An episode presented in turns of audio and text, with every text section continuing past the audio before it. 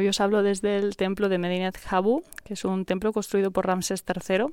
Era un templo ciudad porque tras el Imperio Nuevo, bueno, hubo una época así como de disturbios, ¿no? Y aquí se refugiaban los artesanos para mantenerse a salvo de los bandoleros.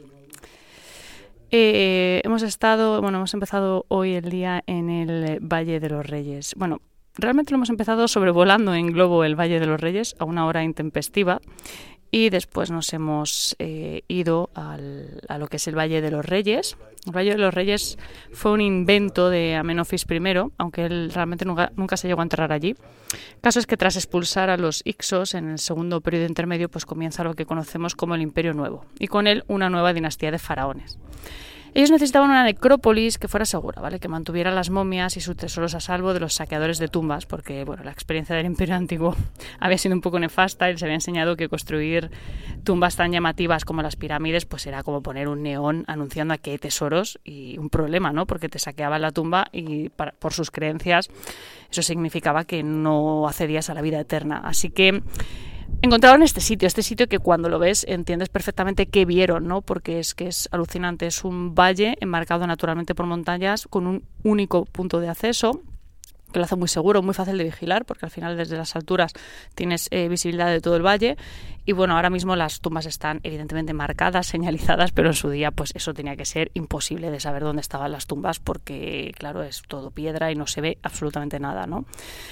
Las tumbas eh, se plantearon también de otra manera, no iban a ser grandes edificaciones, iban a ser tumbas excavadas en la montaña, más discretas, más, más difíciles de encontrar. De hecho, actualmente se cree que todavía quedan tumbas por descubrir, por ejemplo, una muy famosa, la de Nefertiti, que no se ha encontrado aún.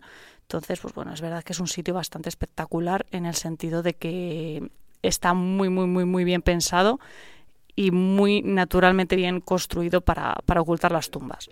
El Valle de los Reyes era un lugar eh, que estaba custodiado, ¿vale? Allí no podía entrar cualquiera, ni siquiera para trabajar. Los artesanos que construían las tumbas vivían en una, una aldea cercana, de ir al Madina, y dependían del faraón de su primer ministro. Nadie más le estaba permitido saber qué se estaba haciendo, cómo, dónde, y bueno, tanto secretismo al final eh, sirvió de poco porque la saquearon igual. Se cree que el secreto de la ubicación de las tumbas pues lo vendieron los, los propios sacerdotes, que eran corruptos, altos funcionarios.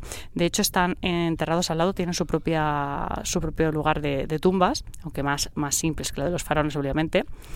Se sabe que hubo juicios, juicios eh, y castigos severos para los saqueadores de tumbas, pero bueno, la crisis económica que acabó con el Imperio Nuevo era brutal y las tumbas fueron saqueadas igual porque la gente cuando tiene hambre y necesita dinero pues le da un poco igual todo. Así que nada, hubo sacerdotes, eso sí, que movieron las momias para intentar salvarlas y las escondieron en, otros lugares más seguros. Y la verdad es que esto es curioso porque hemos visto en la entrada de algunas tumbas inscripciones en, griego. Y es que esto del turismo en, en, una necrópolis, que parece algo que nos hemos inventado nosotros, la verdad es que no. Aquí ya hacían turismo los griegos y los romanos durante la época tolomaica. O sea que entonces ya, bueno, para entonces ya las tumbas estaban evidentemente desvalijadas y vacías. O sea, los gamberros han existido siempre. Se conoce que en, aquella época pues también les daba por pintar en las tumbas, creyéndose muy guays por estropear el arte egipcio, en fin. Luego, después de aquello, pues todo se cubrió de arena porque eso está en medio del desierto, ¿vale? Y, evidentemente pues hasta el siglo XVII, que empezó otra vez la fiebre Egipto, con Egipto, pues no se empezó a descubrir la tumba. Hay muchas historias de cómo se descubrieron las, distintas tumbas, muchos arqueólogos famosos, pero bueno, la, más conocida de todos, la tumba más importante eh, es Howard Carter y la tumba de Tutankamón. Tutankamón realmente fue un faraón un poco importante. Accedió al trono con unos nueve años, murió con 18 al parecer de malaria, aunque no sé, hay quien dice por ahí que fue asesinado, pero yo no sé. Y nada, no tuvo tiempo de hacer nada, salvo cambiarse de nombre y permitir que los sacerdotes destruyeran toda la locura monoteísta de su padre. Su padre era Akenatón. De su madre sabemos poco, creemos que era una hermana de su padre, algo que era muy normal, ¿vale? Entre faraones, era, era muy típico. De hecho, nos ha dicho el guía, nuestro guía, que con la única persona con la que no se podían casar era con su madre, o sea, se podían casar hasta con su hija. Y nada, bueno, esto también lo hacen todos los reyes, tampoco es que nos pille de nuevas. Pero bueno, Tutankamón realmente ha pasado a la historia pues por algo mucho más fortuito, porque su tumba nunca fue saqueada y por esa casualidad Howard Carter se la encontró intacta el 4 de noviembre de 1922. Es la única tumba que se ha encontrado intacta hasta la fecha, así que imaginad lo que supuso. La verdad es que hoy día, que está vacía porque el tesoro de la tumba está en el Cairo, deja mucho que desear, o sea, es la tumba más simple, más pequeña y más sosa de todo el Valle de los Reyes. La única gracia que tiene es verdad que tiene la tumba dentro, pero la verdad, pero no puedo ni imaginarme. El momento en el que Howard Carter se asomó por aquel agujerito que habían hecho en el muro y vio todos aquellos tesoros dentro, tuvo que alucinar pensando que todo aquello llevaba 3.300 años sin que nadie lo viera. Eh, se dice que había muchas cosas, unos 5.000 conjuntos de artefactos, que, como os digo, ya no están aquí, están en el Museo Egipcio del Cairo. De hecho, lo único que queda aquí es la momia. Eh, ya no está dentro del sarcófago, la tienen fuera, la tienen como un poquito delante, en una vitrina especial con alta tecnología para protegerla de la descomposición, porque bueno, después de tanta visita pues estaba ya hecha polvo y lo que es el sarcófago está al otro lado. La momia lleva aquí desde que se descubrió porque bueno, parece que nadie se atreve a sacarla. A ver, la leyenda es conocida. Lord Carnavon, el, el mecenas que financió la expedición de Carter, murió tras ser picado por un mosquito en la mejilla. Luego se afeitó, se le infectó la herida y catapún, ¿vale? Luego murió su hermano, que ni siquiera había estado en la tumba, pero bueno, murió de septicemia tras arrancarse todos los dientes porque intentaba recuperar la vista, que no, que no sé muy bien por qué, pero bueno, es lo que hay. Su otro hermano, que ese sí visitó la tumba, también se murió, pero a causa de la malaria, la verdad es que los hermanos tenían una mala suerte alucinante. Otro amigo suyo, que también estuvo en la tumba, murió de pulmonía. El gobernador de la provincia, que estuvo en la apertura de la tumba, murió de un disparo accidental de su esposa. Y bueno, hay más muertos que se han relacionado con la maldición del faraón, pero la verdad es que está todo un poco cogido por los pelos. Nosotros acabamos de estar, esperemos que no nos pase nada. La maldición del faraón, pues bueno, puede ser cualquier cosa, enfermedades transmitidas por los mosquitos, algún tipo de coronavirus de, los murciélagos de las tumbas, pero que no es ninguna maldición, eso es seguro. Y bueno, aunque parece que Tutankamón ya ha hablado mucho que hablar, nos, pues es posible que aún esconda algún secreto más, porque en 2015 una empresa española llamada Factum Arte hizo una reconstrucción de la tumba. De hecho, hoy hemos entrado en la tumba de Seti I y estaban haciendo con, con una especie de máquina y un ordenador, estaban haciendo una reconstrucción también de la tumba de Seti I, es como para hacer una recreación, ¿no? La idea es hacer un poco lo que en Altamira, un facsímil al que derivar los turistas pues para no estropear la tumba eh, original, que es bastante lógico, ¿no? Total, que Nicholas Reeves, un egiptólogo inglés, se pone a examinar la reconstrucción informática y se da cuenta de que hay una fisura los egiptólogos se vuelven locos, se verifica que hay muchas posibilidades de que exista una cámara secreta oculta tras el muro norte de la tumba y se cree que podría ser la, tumba de Nefertiti, que como os decía no se ha encontrado todavía. Eh, murió 10 años antes que Tutankamón y en aquella época pues era normal que se reutilizara la tumba, sobre todo si te pilla el toro, como es el caso de Tutankamón, que no te esperas que se te vaya a morir el chaval con 19 años, ¿no? Entonces, pues bueno, utilizas la, la tumba de Nefertiti y aprovechas. Mm, de momento no lo han abierto, no han investigado, no sé si es por peligro de derrumbe, no porque no lo tienen claro y bueno, ahí sigue cerrado. Pero la, historia desde luego promete y, parece muy, muy, muy interesante. Bueno, he tenido que cortar porque el guardia del templo se ha puesto a hablar con, con otro guardia justo al lado y no me ibais a oír nada. Hemos cambiado de ubicación. Estoy ahora en el templo de Karnak. Eh, es uno de los, bueno, uno no, es el templo más grande de todo Egipto, lugar donde coronaban a los faraones durante el Imperio Nuevo. Lo empezó a construir Intef II de la dinastía onceava, aunque bueno, participaron muchos faraones en, su historia. El que más, posiblemente Ramsés, que está aquí por todas partes. Hay un montón de estatuas de Ramsés en todos sitios. Aquí está, por ejemplo, el, un obelisco que hizo Hatshepsut, que fue, es el mayor obelisco que queda en Egipto. La verdad es que aquí comentar que el mayor obelisco no está realmente en Egipto sienta un poco mal. Eso de todo lo que, lo que se les expolió durante años. Pero bueno, tampoco vamos a hacer eh, leña del árbol caído. Este templo está dedicado al dios Amón, lo oculto, el dios de Tebas porque Luxor era Tebas, como ya he comentado anteriormente. Podéis imaginar que cuando Tebas se convirtió en capital, pues bueno, la popularidad de Amon, Amon Ra se disparó. Se le representa como un cabeza de carnero y de hecho a la entrada del templo hay unas esfinges con cabeza de carnero que son las que dan la bienvenida a este lugar y desde conectan además desde Karnak hasta Luxor con unos 3 kilómetros de largo y una barbaridad de esfinges, bueno, que ahora no quedan tantas, pero había muchísimas, se calcula que había como unas 1300.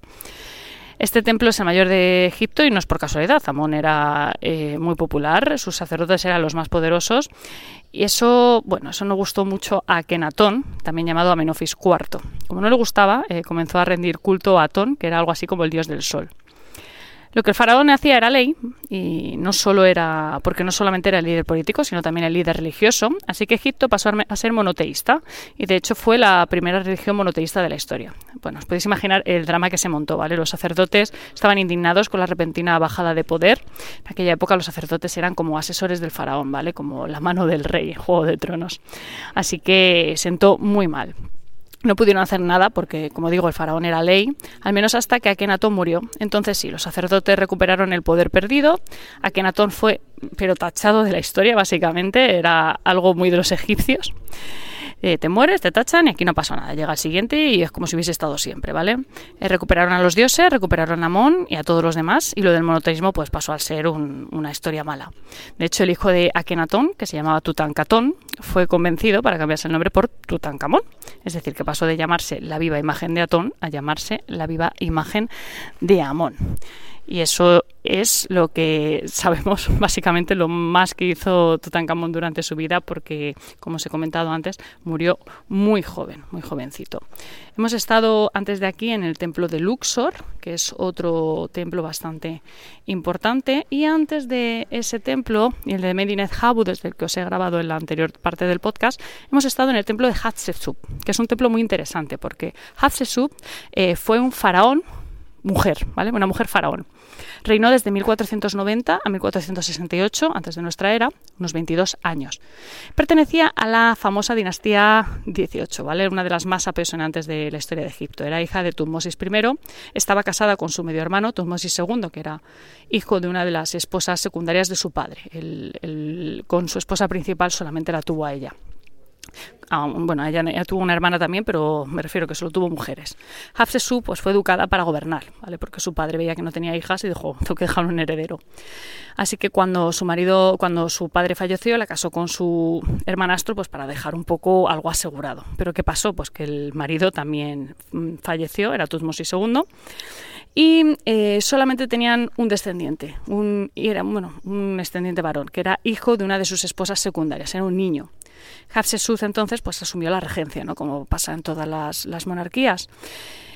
Y fue pues la primera mujer faraón de la historia. Luego ya, pues cuando Tutmosis fue mayor de edad, pues eh, ya gobernaron como conjuntamente y demás, pero ella tenía bastantes apoyos.